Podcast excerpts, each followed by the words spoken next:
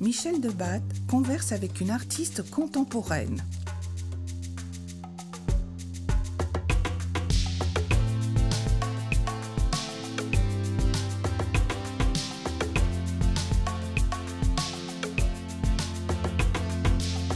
Acte 1. Qu'en est-il de la matérialité en photographie un art contemporain? On se pose la question.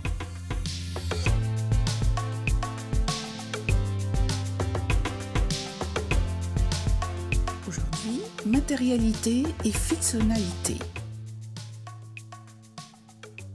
Bonjour Marina Gadonès. Bonjour Michel Debat. Marina Gadonès, vous êtes artiste, photographe. Et euh, pour ce nouveau épisode d'Actes d'art, c'est avec vous que nous allons nous demander quel lien entretiennent matérialité et fictionnalité lorsque, entre autres, vous vous investissez dans l'univers scientifique et son imaginaire. Alors, euh, Marina Gadonès, vous avez euh, intégré l'École nationale supérieure photographique d'Arles euh, et vous en sortez diplômée en 2002. Exactement. Mais en 2019, quelques presque 20 ans après, vous recevez le célèbre prix Niepce, couronnant l'œuvre d'une photographe confirmée. Presque, donc, déjà 20 années déjà de recherche, de production photographique. Mais déjà, très tôt, à la sortie de l'école d'Arles, si je ne fais pas d'erreur, le monde photographique vous avez déjà reconnu. En effet, c'est en 2006, me semble-t-il, que vous avez déjà obtenu un prix très très convoité par les jeunes talents. C'était le prix HSBC. Exactement. Ce prix, donc, qui est soutenu par la Fondation de France et qui va vous permettre d'éditer votre premier ouvrage, Paysages sur commande, aux éditions RVB Books. Non, pardon, excusez-moi. C'était aux éditions Actes Sud. Ah, pardon, donc aux éditions Plus Actes tard, Sud. effectivement, j'ai réalisé mes autres ouvrages avec RVB Books. Voilà. Alors, euh, bon, merci de cette, euh, voilà, de, cette euh, correction. En effet, on va se rendre compte, on en parlera un peu plus tard. On va donc rencontrer chez vous une, une attention particulière à l'édition et donc une belle relation, me semble-t-il, de fidélité, d'intérêt et de création aussi au sein des ouvrages que vous allez faire paraître. Aussi en 2011, on va y revenir plus spécialement parce qu'ils sont toujours articulés avec une exposition importante. Donc en 2011, je pense à Landscape Blackout avec un texte et la voix de Marceline Delbecq, artiste elle-même et critique d'art. En 2012, ça sera La maison qui brûle. En 2014, Après l'image. Euh, récemment, disons déjà à l'été 2019, ça sera Phénomène, un titre homonyme d'ailleurs de celui de votre très belle exposition aux Ateliers des Forges lors des rencontres internationales d'Arles. Euh, et donc, euh, et vous aviez obtenu déjà donc euh, aussi, pardon, le prix Domi Books Award de la Fondation Luma à Arles. Alors, par ailleurs, vous avez exposé, mais ça, on peut le voir dans tout votre CV, évidemment, euh, en France, au CPIF, au Palais de Tokyo, aux États-Unis, en Allemagne. Et donc, euh, et euh, récemment, cet été 21, l'Art dans les chapelles. Donc, une, une- un cheminement extraordinairement intéressant et riche de, de nouvelles productions, d'ailleurs. On en parlera un peu à la fin de, de notre échange, d'ailleurs. Et puis, vos, voilà, vous êtes représenté par des collections privées poli- et, et- et publiques, dont le Centre Pompidou. Alors, vous avez aussi donc euh, euh, été en résidence dans les laboratoires scientifiques prestigieux, on y reviendra, et euh, notamment donc vous avez lors d'une bourse de la Villa Médicis hors les murs parcouru pendant plusieurs mois les États-Unis, travaillé avec d'autres chercheurs en sciences physiques, astronomiques, voilà, on y reviendra. Alors, de mon côté, ce n'est, je dirais, qu'en 2015 que j'ai découvert votre travail avec pas forcément votre première série, mais avec la série After Image. Et ce travail, donc, euh, que je l'ai rencontré dans une galerie euh, de photographie et de découvreuse de talents, euh, reconnue vraiment. C'était, je dis c'était parce qu'elle est fermée maintenant, c'était celle de Michel Chaumette. Et euh, cette exposition avait un titre qui m'avait, que j'ai retrouvé et qui me semble assez, euh, je dirais, peut-être métaphorique, mais pas que métaphorique. En tout cas, il dit quelque chose de ce creux de la fiction dans lequel vous travaillez, avec lequel vous travaillez, puisqu'en fait, le titre euh, de cette exposition avec votre série donc After Image s'intitulait La forme, c'est le fond qui remonte à la surface et c'était une citation évidemment de Victor Hugo.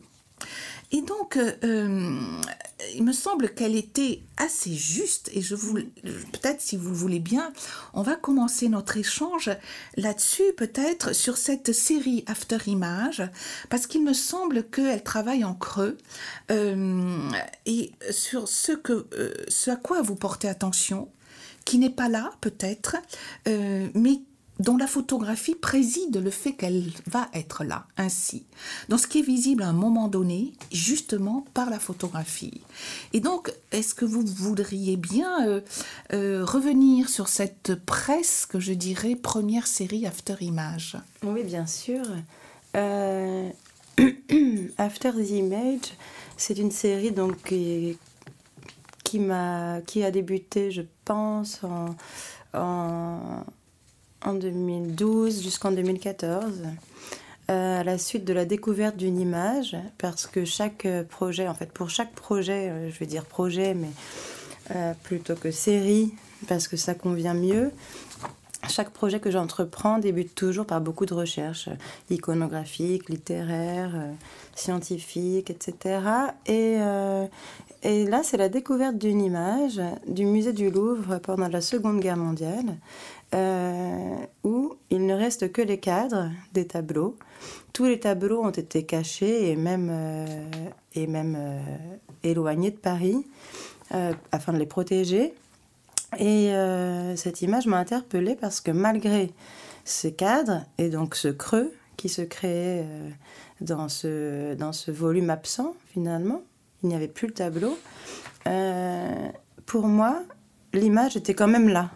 Euh, ce creux faisait image. Euh, du coup, je me suis, j'ai commencé un petit peu à chercher justement, euh, à me renseigner autour de, enfin voilà, de, ce creux. J'ai lu beaucoup, j'ai cherché, et il m'est apparu comme une évidence de m'intéresser à la reproduction de l'œuvre d'art, à la question de la reproduction de l'œuvre d'art, dans les studios de photographie spécialisés.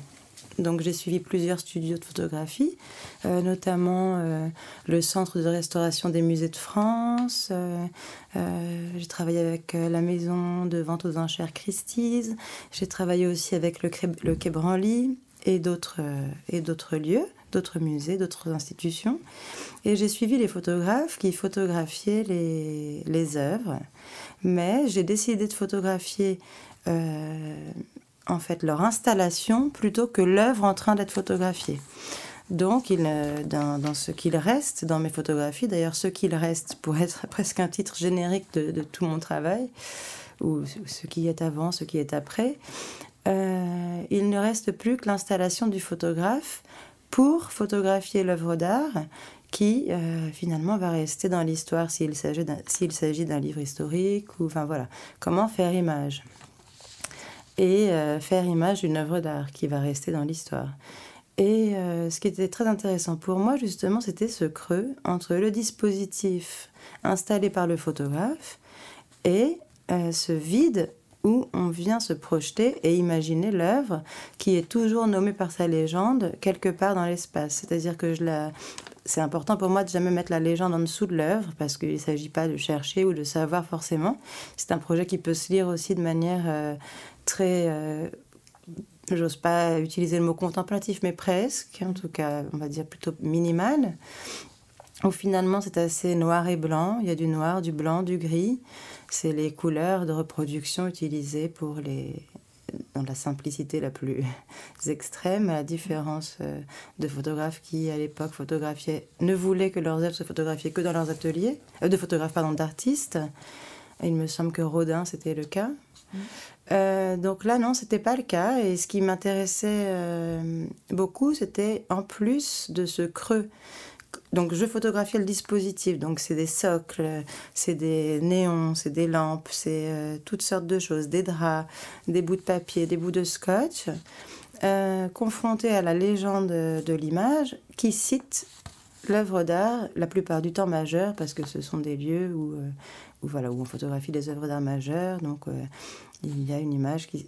toujours, je les nomme sans titre, euh, entre parenthèses, le nom de l'œuvre et le nom de l'artiste. Donc, euh, j'ai photographié des Vasarely, des Anish Kapoor. Et puis, aussi pour rendre hommage à la photographie, j'ai photographié aussi beaucoup de photographes qui. parce que les photographes m'appelaient, les, photographes qui reproduisaient des œuvres, les œuvres d'art, m'appelaient en me disant Ah bah là, on a un Ajay, un Jeff Hall, un Lynn Cohen, qui est une artiste qui a été très importante pour moi aussi dans ma carrière, enfin dans mon, voilà, dans mon cursus scolaire, on va dire. Et. Euh, et voilà, c'était aussi une manière de rendre hommage à ces photographes et à mon, à mon parcours photographique. Et effectivement, du coup, là, l'œuvre se crée dans ce volume absent entre ce qui est représenté et ce que le spectateur va venir se représenter lui-même. Alors c'est intéressant justement euh, de d'entendre justement votre, votre intérêt pour ce creux, pour ce dispositif, pour les représentations aussi de dispositifs. Et ça, euh, on va, on l'avait déjà, euh, enfin on l'a aussi dans Remote Control. de 2006. Et là, on voit justement cet intérêt pour les lieux de représentation, les lieux de dispositifs faits par les autres, mais aussi faits par vous photographe, voilà. Et euh, ces lieux, donc, qui, je crois, dans Remote Control, mais vous allez nous en parler, étaient déjà des studios de représentation, des mm. studios de télé, justement.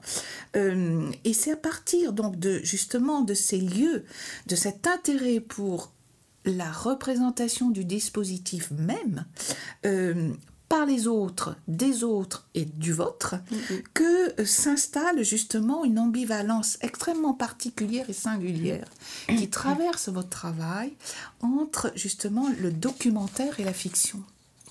Et euh, cette, euh, cette pièce-là, justement, ou du coup cette démarche-là, euh, vous venez de parler de Lynn Cohen, je crois qu'il vous a beaucoup parlé, mm. euh, et marqué, parlé, je ne sais pas, mais marqué au moins. Oui, voilà, peut-être que vous allez mm. nous, en parler justement. Euh, ça renvoie évidemment à une histoire de la photographie que vous connaissez parfaitement, notamment ce fameux style documentaire qui n'est pas le documentaire, mm. puisque lui, c'est le cinéma, c'est le montage, et qui fait qu'on raconte une histoire. Et je pense que vous n'êtes pas dans l'idée de raconter une histoire en tant que telle, mais justement de projection d'un de, imaginaire. Et donc, euh, et c'est là où se, se, greffe la fictionnalité, justement. Donc, est-ce que vous pourriez peut-être euh, nous en dire plus sur cette aussi série dans, de, Remote Control, avec ce, cet intérêt, justement, pour ces lieux particuliers de représentation, ces dispositifs euh, Peut-être. Oui, bien sûr. Alors, Remote Control, c'est en fait la première série qui va me lancer sur ou le premier projet qui va me lancer sur toute la suite de mes projets. On avait évoqué Lynn Cohen, qui a été une révolution pour moi quand j'ai découvert ses ouvrages à la bibliothèque de l'École nationale supérieure de la photographie. Et je me suis intéressée à la question du décor, évidemment, voilà. Et, euh, et là, en l'occurrence, à la question aussi de la mise en scène. Et pour parler de remote control, il s'agissait de la mise en scène médiatique. Donc un peu comme tout, tous les projets que je démarre, je ne sais pas vraiment ce que, ce que je cherche. Ce que je cherche, il y a quelque chose qui m'intéresse, je tourne, je tourne, je me recherche, je me documente. Et là, en arrivant, euh, donc au fur et à mesure, de à force de visiter euh, des studios de télévision, euh, à un moment, j'ai remarqué que ce qui m'intéressait le plus, ce n'était pas tant le décor, Pourtant, il s'agit de quelque chose de... Oui, on est vraiment dans la matérialité, dans la construction d'un décor qui va se monter le matin et se défaire le soir. Mais j'ai remarqué la redondance des écrans. C'est-à-dire que j'étais moi-même dans l'écran, mais il y avait des écrans partout dans cette salle. Et, et euh, il se trouve qu'un jour, je suis arrivée à l'heure du déjeuner et ils avaient mis tous les écrans, euh, enfin, ils étaient en train de calibrer les écrans. Et euh, il y avait une mire, une mire de couleur, une charte de couleur, pour, euh, afin d'avoir la, bonne, tonalité de couleur sur chaque écran. Mire et charte qu'on va retrouver après dans tout mon travail, y compris dans après l'image, etc. Et, et finalement, ben, finalement aussi comme ça je le, je le, prends à Lynn Cohen, mais c'est vrai qu'on peut le voir aussi dans mon travail, mais il ne s'agissait pas de documenter ni de citer le, euh, l'émission du plateau de télévision, mais finalement, je me suis vraiment axée sur ce temps euh, mort euh, du moment télévisuel. Donc, il, apparaît, il apparaît comme un leitmotiv finalement dans chaque studio photographié, cette mire de couleurs qui revient euh, et j'ai volontairement photographié les studios de télévision dans l'obscurité afin que n'apparaisse que cette mire de couleurs que j'envisageais déjà à l'époque comme un paysage qu'on pouvait retrouver ailleurs, etc. Sauf que là, on la voit vraiment voilà, comme un arc-en-ciel de couleurs qui vient déjà, en quelque sorte, euh, définir les prémices de mon travail futur avec déjà cette distance entre la mire et euh, voilà. Oui, alors c'est... Et la fictionnalité, du coup, qu'on projette dans cet écran euh, pendant... Euh, alors, c'est amusant parce que c'était pendant le, le, contrôle des couleurs de l'écran, mais euh, pour moi, en plus, alors ça parle maintenant que aux personnes de ma génération, mais ça représentait aussi le temps mort de la télévision qui n'existe plus. Cette mire qu'on voyait, ça, qui, qui, marquait la fin des programmes quand j'étais petite. Oui, mais Et maintenant qu'il n'existe plus. Ça me parle aussi beaucoup.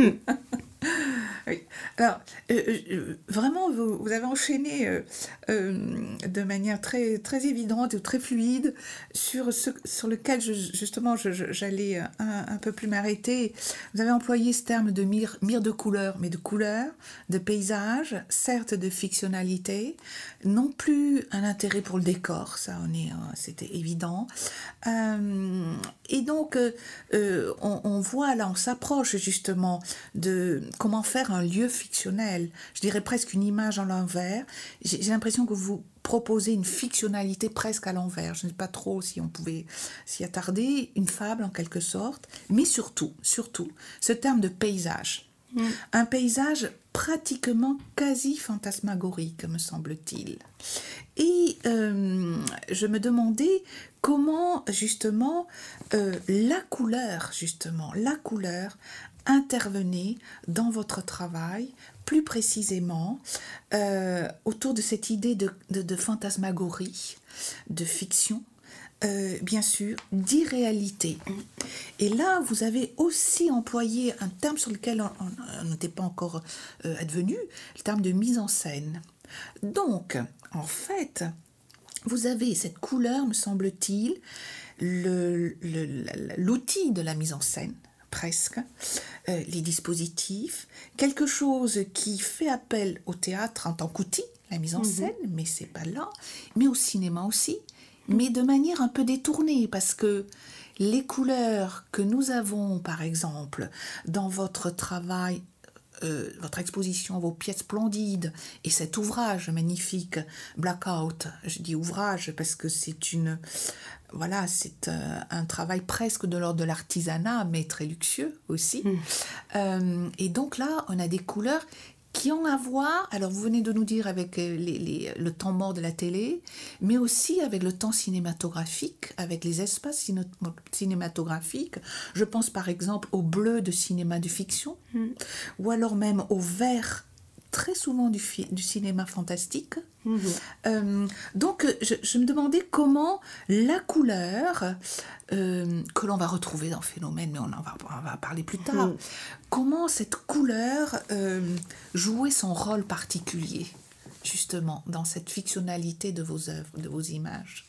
Alors c'est amusant parce que je me suis rendu compte que il y avait déjà avec donc comme on vient de le dire avec Remote Control le début de cette charte de couleurs qu'on retrouve ensuite dans After the Image, avec aussi euh, euh, notamment un triptyque gris, noir, blanc, qui rappelle aussi cette charte utilisée par les photographes pour avoir la couleur précise de l'œuvre d'art qu'ils sont en train de photographier.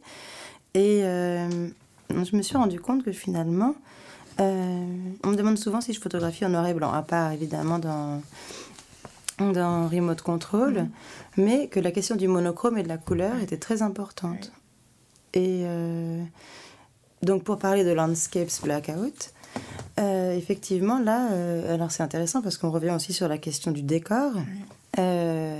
premièrement, ces fonds bleus et verts d'incrustation utilisés au cinéma et à la télévision aussi euh, m'intéressaient beaucoup parce que ce sont des vraies pièces. Donc ce sont des lieux qui existent. À chaque, chaque, projet débute en fait par le réel, par la mise en scène, par... Euh, c'est pour ça que j'aurais pas euh, l'ambition de parler de documentaire parce que c'est pas exhaustif, etc. Mais effectivement, là, on est dans les monochromes verts et bleus.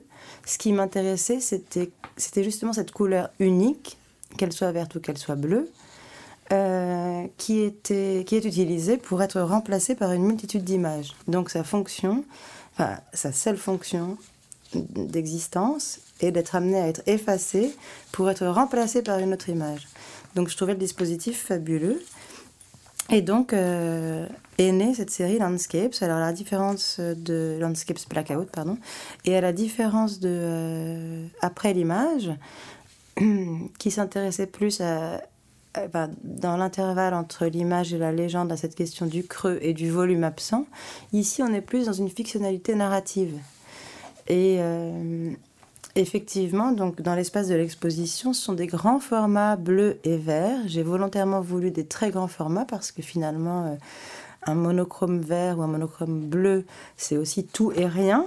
C'est-à-dire que je voulais que le spectateur, avec aussi la pièce sonore de Marceline Delbecq qu'on écoute avec un casque dans le cadre de l'exposition, puisse se projeter sur des micro-détails de l'image, des fissures sur le mur, une trace au sol et voilà, et se projette euh, voilà, dans, dans, dans, ces monochromes. Euh, voilà, et, donc euh, apparaît la fiction narrative. Et... Oui. Alors justement, cette fiction narrative, c'est pas une histoire. Non. Mais c'est pas un récit, c'est une fiction narrative. Et donc du coup, là, oui, en effet, où cinéma, théâtre, peinture même interviennent de manière non pas citationnelle, mais je dirais une sorte d'impression de notre, de notre sensibilité, en fait. Et, vous employez un terme, euh, vous venez de dire aussi comment le spectateur peut se projeter justement dans ces creux, ces intervalles, et vous employez vous-même une expression que j'avais retenue euh, euh à parlant de, de ce travail du spectateur devant, votre, de, devant mm. vos pièces, justement, vos images de déambulation mentale. Oui. Et, euh, et le, terme de déambulation, évidemment, euh, n'est pas, j'imagine, euh, comme ça imaginaire. il vous renvoie à quelque chose de précis euh, mm, mm. pour vous? Ah oui, pour moi c'est important. Alors c'est vrai que j'ai oublié de dire quelque chose aussi, c'est que finalement on est aussi dans l'image l'image dans l'image en fait. Et j'aime cette question de la déambulation, c'est pourquoi je marque pas de titre juste en dessous des images, et ce qui est assez compliqué en photographie encore aujourd'hui, parce que parfois le public très photographique et qui n'est pas ouvert euh, forcément à l'art contemporain demande beaucoup d'explications. Et moi, j'aime laisser justement aussi ce mystère et ce travail se faire. Donc c'est vrai que je demande un petit peu aux spectateurs de, travailler aussi, enfin de se plonger aussi, de lire. Euh, est-ce qu'il y a toujours des, explications? Mais voilà, et on me reproche souvent de ne pas assez expliquer, mais justement, un je, compte sur le spectateur s'il apprécie euh, voilà, de, de se plonger dans les images, dans cette déambulation. Mm. Et voilà. Alors, justement... Le, et non pas dans la description. oui, oui, oui, oui, oui, Et justement, cette déambulation euh, mentale, comme mm. vous dites, renvoie à une certaine poésie aussi, bien mm. sûr, à une certaine errance, à une certaine perte aussi de nos repères. Et, euh, et vous, quelquefois, je ne sais pas si c'est le terme de mais il y a une déambulation aussi entre des, euh, des, des, des, expressions différentes, puisque vous collaborez avec des artistes, avec d'autres artistes, notamment cette collaboration justement sonore, poétique, euh, littéraire, évidemment, avec euh, Marceline, justement, Delbecq. Euh, et vous pourriez peut-être nous dire peut-être quelque chose sur ces collaborations, alors peut-être avec Marceline, mais peut-être aussi avec d'autres. Avant de passer, et on y reviendra, aux collaborations, alors là, du coup, scientifiques. Mais peut-être pour fermer cette presque mm. première partie de nos échanges. Mm, mm. Alors c'est vrai que le travail euh, en collaboration avec d'autres artistes qui ne travaillent pas forcément sur le même médium, c'est enfin, ou parfois si. Euh, moi j'aime beaucoup.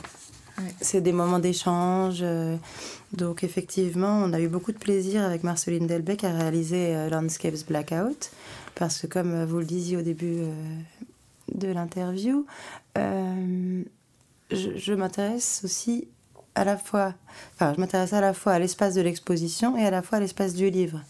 Donc là, c'était un échange à deux qui a duré assez longtemps, où elle, elle écrivait une fiction tout en, enfin, en même temps que je réalisais les images. Donc euh, parfois, il y, a des, il y a des ponts qui viennent se croiser. Mmh. C'est-à-dire, parfois, certainement, son récit euh, colle à une image qu'elle a pu voir, que je lui montrais. Et moi, parfois, j'ai pu peut-être inconsciemment mhm. faire des images en lisant le, des extraits de son récit qu'elle m'envoyait régulièrement.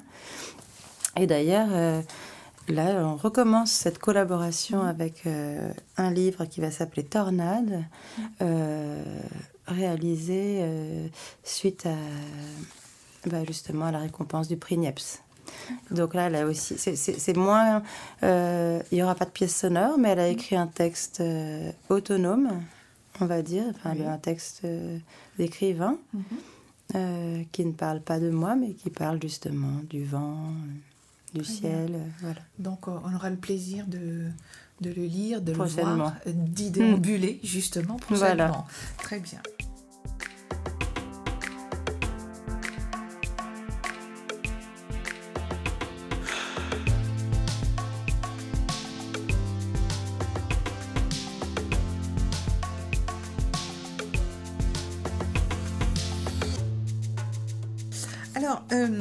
Pour, euh, je dirais, continuer sur, cette, euh, sur votre démarche, vos projets justement, certains sont articulés à partir de rencontres, cette fois-ci scientifiques.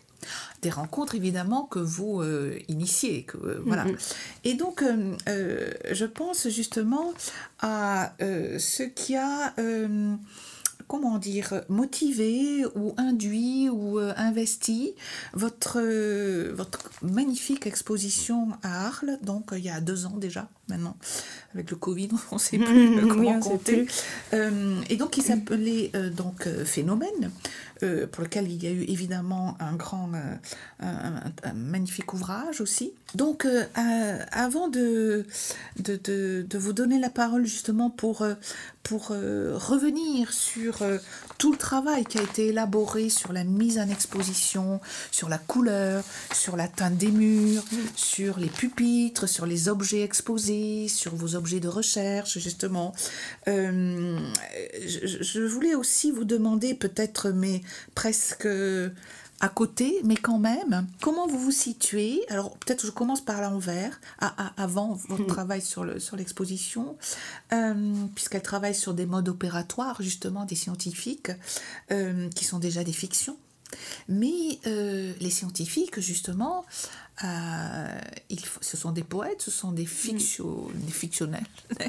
Mais en même temps, et je, pense là à une définition de, de, Jean-Marie Schaeffer sur la fiction littéraire, qui nous disait la fiction, c'est la structure représentationnelle spécifique d'une narration, justement, qui représente des faits qui sont nécessaires ou vraisemblables ou possibles. Et euh, cette définition, je trouve, de Schaeffer est assez intéressante pour poser une autre question aussi de cette collaboration d'un artiste avec les sciences de cette collaboration avec des scientifiques qui inventent des fictions, mais pour connaître et quelquefois souvent maîtriser le réel. Et comment se place un artiste là? Cette collaboration, c'est pas pour maîtriser le réel pour vous. Comment vous vous appropriez? Pourquoi ça vous intéresse En fait, simplement, pourquoi cette collaboration avec les scientifiques, avec leurs dispositifs que vous photographiez, avec leur, leur euh, mode euh, voilà, opératoire, qui vont être opératoires pour eux? Comment vous vous situez? Qu'est-ce que vous en faites? Comment vous, vous travaillez avec eux? Alors, euh, d'abord, pour resituer Phénomène, c'est un projet que qui fait suite directement avec un autre projet qui s'appelait la, qui s'appelle La maison qui brûle tous les jours, qui s'intéressait à des, des maisons, des fausses maisons utilisées par les pompiers pour, pour s'entraîner à éteindre des feux. Donc là encore, dans la mise en scène de la catastrophe, des maisons très schématiques, très grises parce qu'en suie, mais euh, euh, fabriquées euh, de telle manière que le mobilier ne puisse jamais se détériorer. Donc, euh, donc là, c'était vraiment la mise en scène de la catastrophe. Et puis, euh, finalement, je me suis interrogée et puis je me suis dit que, que ça ne me suffisait pas, que j'avais envie d'aller aussi vers la merveille. Et euh, m'est apparu justement tout un univers scientifique en faisant des recherches. au hasard de recherche, j'ai commencé d'abord toujours un petit peu dans cette idée de euh, mise en scène de la catastrophe par rencontrer une équipe de scientifiques à Grenoble qui travaillait sur euh, des simulations, parce que c'est vrai qu'à chaque fois donc j'ai photographié des simulations, euh, comment on s'approprie le réel, etc. Et eux, ils recréaient des avalanches dans un bassin. Et suite à ça, donc c'était ma première collaboration vraiment scientifique. Euh, j'ai euh, voulu élargir justement le spectre et ne plus rester dans la catastrophe. Et il y a eu plusieurs choses. Euh, toujours dans mes lectures, etc. Il y a eu notamment la découverte encore d'une image d'un physicien norvégien, Christian Birkland, qui est le premier à avoir réussi à simuler une aurore boréale en 1849, si je ne dis pas de bêtises. donc, pareil, dans un laboratoire à partir de là, j'ai établi une liste un petit peu euh, complètement aléatoire, mais une liste aussi, euh, enfin, pas totalement aléatoire. C'est-à-dire que j'ai choisi un vocabulaire qui euh, faisait immédiatement appel à des images mentales pour le spectateur qui allait lire, qui allait lire cette liste. Un peu comme quand on regarde un nuage et qu'on voit une forme apparaître, voilà, différente à chacun. Pour chacun, pardon. Et, euh, et du coup, j'ai cherché ensuite, euh, donc la liste, c'est supernova, aurore boréale, avalanche, tornade, tsunami, euh, vague, collision de trous noirs, éclair, enfin voilà, toute cette liste de phénomènes a priori insaisissables. de la plus petite à la plus grande échelle, d'un phénomène qu'on comprend très bien mais qu'on a besoin d'étudier encore, ou d'un autre phénomène qu'on ne comprend pas encore et qu'on essaye d'étudier et de, et de comprendre et de s'approprier. Mais j'ai travaillé toujours dans cette euh, distance, c'est-à-dire qu'il ne s'agissait pas euh, du tout de documenter la science au travail, mais au contraire euh, de, de s'en écarter. J'ai créé des images qui pourraient... Alors abstraction, c'est un peu un vague un mot assez vague, mais des images abstraites, et je parlais des nuages, mais c'est vrai, des nuages qu'on peut regarder dans le ciel, euh, on peut s'imaginer n'importe quoi et c'est vrai que pareil, je mettais pas les légendes immédiatement en dessous des images. Donc euh, on ne sait pas forcément que c'est une aurore boréale et on découvre que c'est une aurore boréale, mais aussi chacun peut se faire euh, son propre imaginaire, sa propre déambulation dans le cadre voilà, de, l'exposition. Oui, alors c'est intéressant ce terme de phénomène que, que dont vous venez de donner une, approche, parce qu'il y a aussi l'idée du phénomène qui est une mise en lumière, hein, pour faire comprendre, pour faire briller, justement, pour rendre visible. Mm. Et, euh, et, et, vous êtes dans ce paradoxe de rendre visible quelque chose, mais qui est lui-même phénoménal, c'est-à-dire merveilleux. Mm. Quand on est, euh, je dirais, dans, une, dans un imaginaire euh, assez joyeux, mais qui est de toute façon toujours dans une étrangeté ou en mystère. Mm. Donc il y a le merveilleux et le mystérieux qui fait que vos images, euh, alors on parle d'images, on les verra après sur le site, mais euh, quand même, moi j'ai souvenir d'images euh, relativement grand format, mais pas tant que ça non pas plus. Toutes, Pas toutes, hein. avec une fois de plus des couleurs extraordinaires. Et je crois que d'ailleurs euh, le, le, le, fameux outil du cyanomètre hein, pour le ah justement mm. a été très important aussi dans cette exposition. Dont on revient sur la couleur et est-ce que vous pourriez nous, nous décrire justement peut-être une ou deux images et puis euh, ce fameux cyanomètre hein, cette, euh, cet outil cette machine à mesurer le bleu je crois du ciel Exactement. pourriez nous, expliquer évidemment une des couleurs primaires que l'on connaît en peinture oui, voilà. Mm. Oui, oui. Bah, justement, bah, je parlais de mon intérêt pour la couleur et surtout des dégradés de couleurs, enfin des nuanciers. Et euh, donc je parlais de Christian Birkeland, cette image trouvée au hasard de recherche sur les aurores boréales, donc du premier physicien à avoir reproduit une aurore boréale.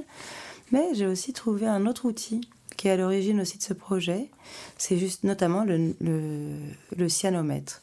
Donc c'est euh, un cercle euh, qui qui donc euh, composé de plusieurs de plusieurs couleurs en fait d'un dégradé de bleu sous forme de cercle.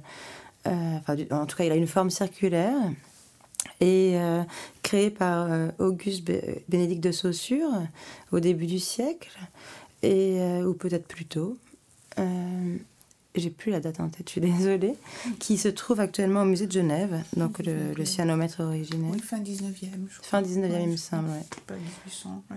Oui, voilà, ouais. Mm, ouais. Et, euh, et en fait, il se servait de ce cyanomètre euh, ils étaient trois. Lui montait en haut d'une montagne du côté de Chamonix, mais il avait son frère à Genève et son cousin euh, ailleurs dans la vallée.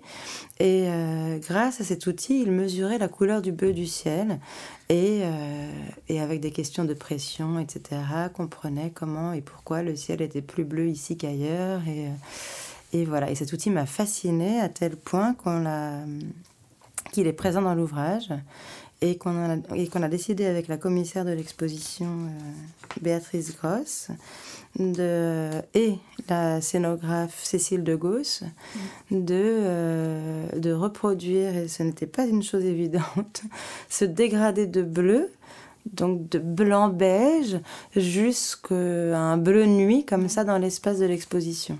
Donc là, on retrouve ce dégradé, mais cette fois sur les murs, sur lesquels sont accrochées les images. Effectivement, il y a des très grands formats, puis il y a aussi des petits formats.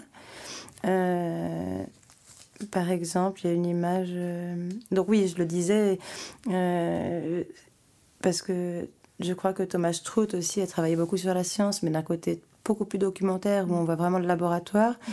Moi, je me suis axée sur des détails par exemple, j'ai photographié la plus grande chambre à vide de la NASA et, euh, en Ohio.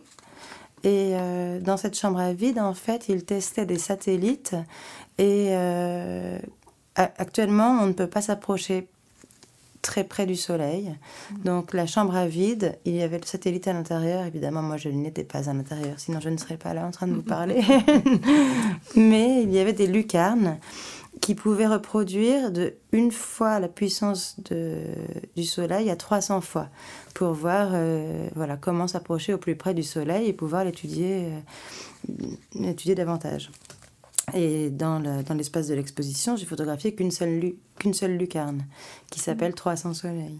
Mais bien sûr, tout est documenté dans un livret de l'ouvrage qui était aussi présent dans l'exposition, où on peut lire euh, euh, bah, voilà l'histoire. Alors euh, j'ai écrit des, narrations pour chaque image aussi pour que justement bah, la déambulation, le merveilleux, le magique, euh, l'inattendu apparaissent aussi quand on lit justement ces textes. Donc qui ont été écrits en réelle collaboration avec les chercheurs.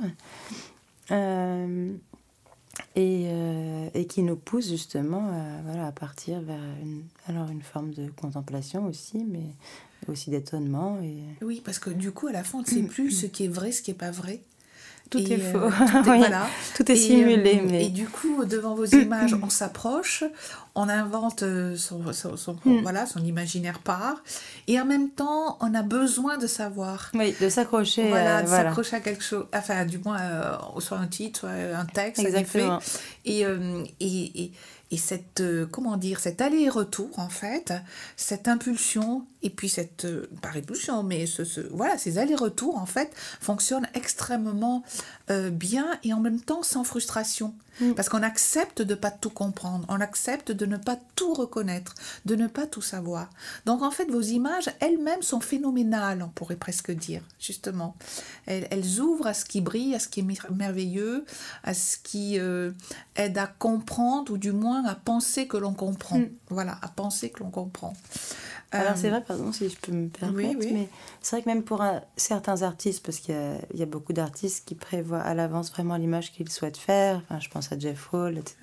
Peut-être Ah, oui. qu'il a aussi des hésitations, mais je pense que c'est important au départ de ne pas tout comprendre. Oui. Comme un scientifique qui peut être parfois surpris par une erreur de Oui. calcul qui va amener vers un résultat et tel un artiste qui Oui. parfois va faire enfin moi ça m'est déjà arrivé de faire une image que j'ai pensé euh, j'avais imaginé une autre Oui. image et puis finalement j'ai pas eu l'image que je voulais mais que j'avais pensé imaginé euh, mais finalement c'est bah, ce que j'ai pu faire qui a été beaucoup mieux Ouais. voilà et c'est ça aussi et puis la conceptualisation en fait Voilà, entre l'artiste et le scientifique qui est quasiment similaire Oui. Bah, ce, qui est, ce qui est advenu. oui Euh, les grands scientifiques sont quelque part des artistes. hein. bien sûr Et parce qu'ils acceptent le, le hasard. le hasard Et, exactement euh, et, et- et je pense que la, la, la- propension, la différence entre un artiste Mm. et un producteur, c'est juste cette capacité à être présent, être conscient, Ouais, quand quelque chose advient Ouais, et qui n'a pas été prévu euh, au, euh, au cordeau. Quoi. C'est juste là, dans ce dérangement, Mm, que l'œuvre euh, propose à l'artiste en premier. Justement, Ouais. et que l'artiste l'accepte. Mm. Je pense que la- voilà, bon, c'est une grande question autour de l'artiste, mais je pense vrai. que justement votre travail, euh, et vous l'avez bien, euh, bien induit ici. Alors, euh, justement, euh, pour. euh, alors, je pensais juste. Alors là, on parle du, du bleu du ciel, voilà, et puis des, des phénomènes scientifiques, des tornades, etc. Mais il y avait. et- alors. Il y, a- il y a aussi un autre intérêt, et là vous venez de parler de mystère, de, voilà, de, de ce qui en effet n'est pas prévu, que j'accepte, qui, qui nous étonne aussi. Et il y a quelque chose d'étrange, d'énigmatique aussi. Et il y avait quelque chose d'énigmatique aussi dans une des dernières expositions que j'ai vues, où il y avait certaines de vos œuvres, c'était au musée de la Poste, ça s'appelait Rêver l'univers. Donc il y avait quelques-unes de vos pièces. Euh, je crois qu'elles étaient, je voudrais pas dire de bêtises, en noir et blanc, certaines, il me semble, ou, Alors, en fait, ou oui. grises, et vous parliez de couleurs moyennes de l'univers. Donc ça aussi, c'est une énigme. Comment, Mm. euh, comment penser, comment faire avec euh, cette couleur moyenne de l'univers quand on est photographe? Oui, alors ça c'était très amusant parce que pareil, ça a fait partie de, de mes découvertes avant de commencer Phénomène, tout autant que le cyanomètre et l'image de Christian Birkeland. Euh, j'ai découvert euh, ces, ces- ces- ces- ces recherches donc, euh, sur la couleur moyenne de l'univers. Quelle, quelle, serait- quelle est la couleur moyenne de l'univers aujourd'hui Donc, euh, deux scientifiques américains s'étaient posé la question et ils ont réuni dans un cercle, dans un cube virtuel, pardon. Je parle de cercle. ça serait- voilà, de- voilà. Mais euh, donc c'est un cube virtuel, euh, j'imagine informatique, dans lequel ils ont réuni les données d'à peu près 200 000 galaxies. Et ils en ont, euh, et ils en ont, euh, enfin, ça a commencé par une erreur. Ils ont trouvé que la couleur moyenne de l'univers serait turquoise. Et finalement, ils ont recalculé et aujourd'hui, elle serait plutôt beige. Ce qui m'intéressait beaucoup parce que euh, on imagine l'univers plutôt sombre, plutôt noir, et là on est de plus en plus clair. Et au fil des années, la couleur moyenne de l'univers est amenée à s'éclaircir, enfin à rougir finalement. Mm. Donc elle est partie il y a des milliards d'années du turquoise, donc ils n'avaient pas totalement tort, mais c'était il y a très longtemps. Et parce qu'il y a de plus en plus d'images mourantes, alors après je voudrais pas dire de bêtises trop scientifiques ou d'astrophysique, euh, donc les supernovas, les supernovas qui en mourant euh, seraient plutôt teintées d'une couleur chaude et rouge, euh, viennent réchauffer cette couleur moyenne de l'univers. D'accord. Alors là, ça fait un petit moment qu'on parle d'univers, de Mm. ciel. On est dans cette recherche scientifique, dans ces modèles euh, abstraits aussi, euh, des images qui aussi entre les deux chez vous, ces poésies fictionnelles ou Mm. fantas- merveilleuses ou énigmatiques. Euh, et récemment, cet été, il me semble, dans l'art dans les chapelles, on revient avec la, la- la fameuse citation de Victor Hugo avec laquelle on a commencé. Euh, donc ce, ce- ce fond qui remonte à la surface. Euh, alors est-ce qu'on peut parler de, du ciel comme fond de d'une énigme, voilà, de quelque chose? En tout cas, euh, dans l'art dans les chapelles, j'aimerais bien que vous nous en disiez quelque chose parce que il me semble déjà que c'était pas une photo, c'était une vidéo. Et que là, il y avait cette idée de travailler avec des fonds aussi, qui sont des lieux de connaissance. Et c'est pas des fonds euh, innocents, entre guillemets. Le fond est un peu l'idée de métaphore, mais métaphorique ici évidemment, puisque ce sont des strates géologiques. Et ces strates géologiques, du coup, du ciel, on vient euh, au, au sol, enfin à la terre, au terrestre, le céleste et le terrestre, euh, qui augure, je pense, une démarche aussi autour de la couleur. Et puis de ce que vous venez de, de, faire partager autour euh, bah, de la fictionnalité, du mystère, de l'énigme, de l'erreur. Mais alors là, vous êtes très, on pourrait dire, il y a, y un acte très primaire, enfin très primaire, très simple, puisque vous substituez, il me semble, un négatif sous l'agrandisseur avec une, une strate euh, géologique. Alors c'est un petit peu différent, c'est presque ça. Si, si, si. voilà, si. vous pourriez, bah, alors Bien voilà, sûr. justement, Oui, oui, vous oui. pourriez nous, nous, nous en dire Mm, plus mm. parce que moi j'ai vu cette, euh, ces, ces, ces, ces vidéos, enfin ces espaces de vidéos, euh, et c'est assez, euh, une fois de plus, énigmatique. Oui, alors là, c'est vrai que ça a changé. Alors, je me souviens qu'aux États-Unis, pendant ma résidence réalisée grâce à l'Institut français, euh, un chercheur qui s'intéressait à la température du centre de la Terre m'avait dit on connaît moins notre planète que tout ce qui se passe autour, que le ciel, que l'univers. Et euh, ensuite, j'ai été, euh, enfin, j'ai, oui, j'ai été invitée à, collaborer avec la Villa Arson et l'Université de Nice à choisir un laboratoire scientifique. Donc j'avais déjà un petit peu travaillé avec des archéologues. J'ai travaillé notamment avec une archéologue qui s'appelle Elisa Nikou. Et ce qui donc on a fait un vrai travail collaboratif sur euh, ces recherches qui dataient de plus de 500 000 ans avant notre ère, euh, où il n'y avait que des outils, mais j'ai- aussi la roche comme euh, un livre, comme un livre qui nous raconterait l'histoire de notre terre, l'histoire de nos vies, l'histoire de notre présence. Et, euh, et puis pour là, dans les chapelles, toujours en cherchant, j'ai découvert un laboratoire euh, de géologie cette fois-ci, et non plus d'archéologie, qui s'intéressait aux cristaux. Et ce qui m'a intéressé énormément, alors effectivement j'ai réalisé une vidéo, mais je vais, je vais probablement y revenir aussi pour y réaliser des photographies. Euh, ce qui m'intéressait, c'était que euh, aussi le dispositif photographique. Euh, donc c'est presque ça. Donc c'est-à-dire qu'ils, euh, enfin, c'est presque ce que vous avez dit. Ils ont euh, deux lames de verre dans lesquelles ils mettent des bouts de cristaux, des bouts de roche qu'ils ont cherchés à di- dans divers endroits. Et ces deux lames de verre avec à l'intérieur des éclats de roche très fines, presque de l'ordre microscopique, sont placés dans une diapositive, puis dans un carrousel et projetés sur un mur.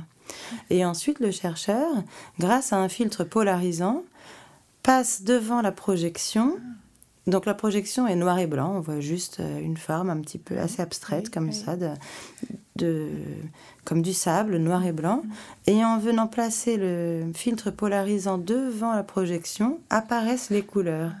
Et ces couleurs euh, sont différents cristaux qui composent notre planète qu'ils nomment et ils ont voilà chacun et, ils- et comme ça ils arrivent à les identifier et justement alors on était aussi dans l'apparition Oui. de la création euh, de quelque chose, dans l'apparition d'une couleur Oui. qui n'était pas seulement une couleur, qui était une couleur qui raconte une histoire aussi.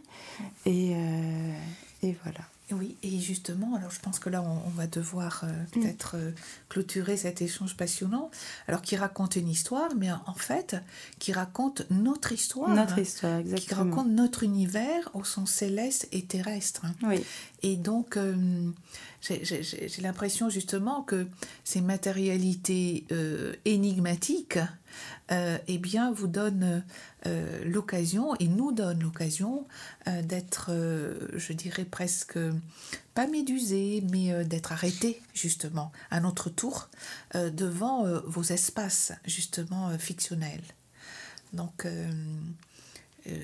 vraiment, euh, on revoit aussi votre intérêt. Vous venez, de, je ne savais pas, de- d'employer ce terme de roche comme livre Mm. de, de l'univers, de notre histoire, de, nos temps, de notre temps. exactement. Euh, et je voudrais juste finir avec votre intérêt sur le livre, justement, Ah bah, il est qui double. accompagne tout le Oui. temps, tout le temps, tout le temps, magnifiquement vos, vos propositions, vos projets, et qui les dépasse, justement. Oui, c'est vrai. Est-ce qu'on Il est à la euh, fois très concret parce que l'édition compte beaucoup pour moi comme une forme alternative à l'exposition. Et à la fois, euh, chacun des projets finalement euh, serait comme une page ouverte sur euh, soit l'époque dans laquelle on vit, soit la tentative de compréhension de ce qui se passe autour de nous, soit la tentative de compréhension de, de, de notre existence ici aujourd'hui. Oui, et en ce sens, je crois que votre travail est extrêmement contemporain quand on le met en parallèle ou quand on le met en perspective avec d'autres artistes, justement. Donc, euh, merci infiniment et à bientôt. Merci, Amina Michel. Merci.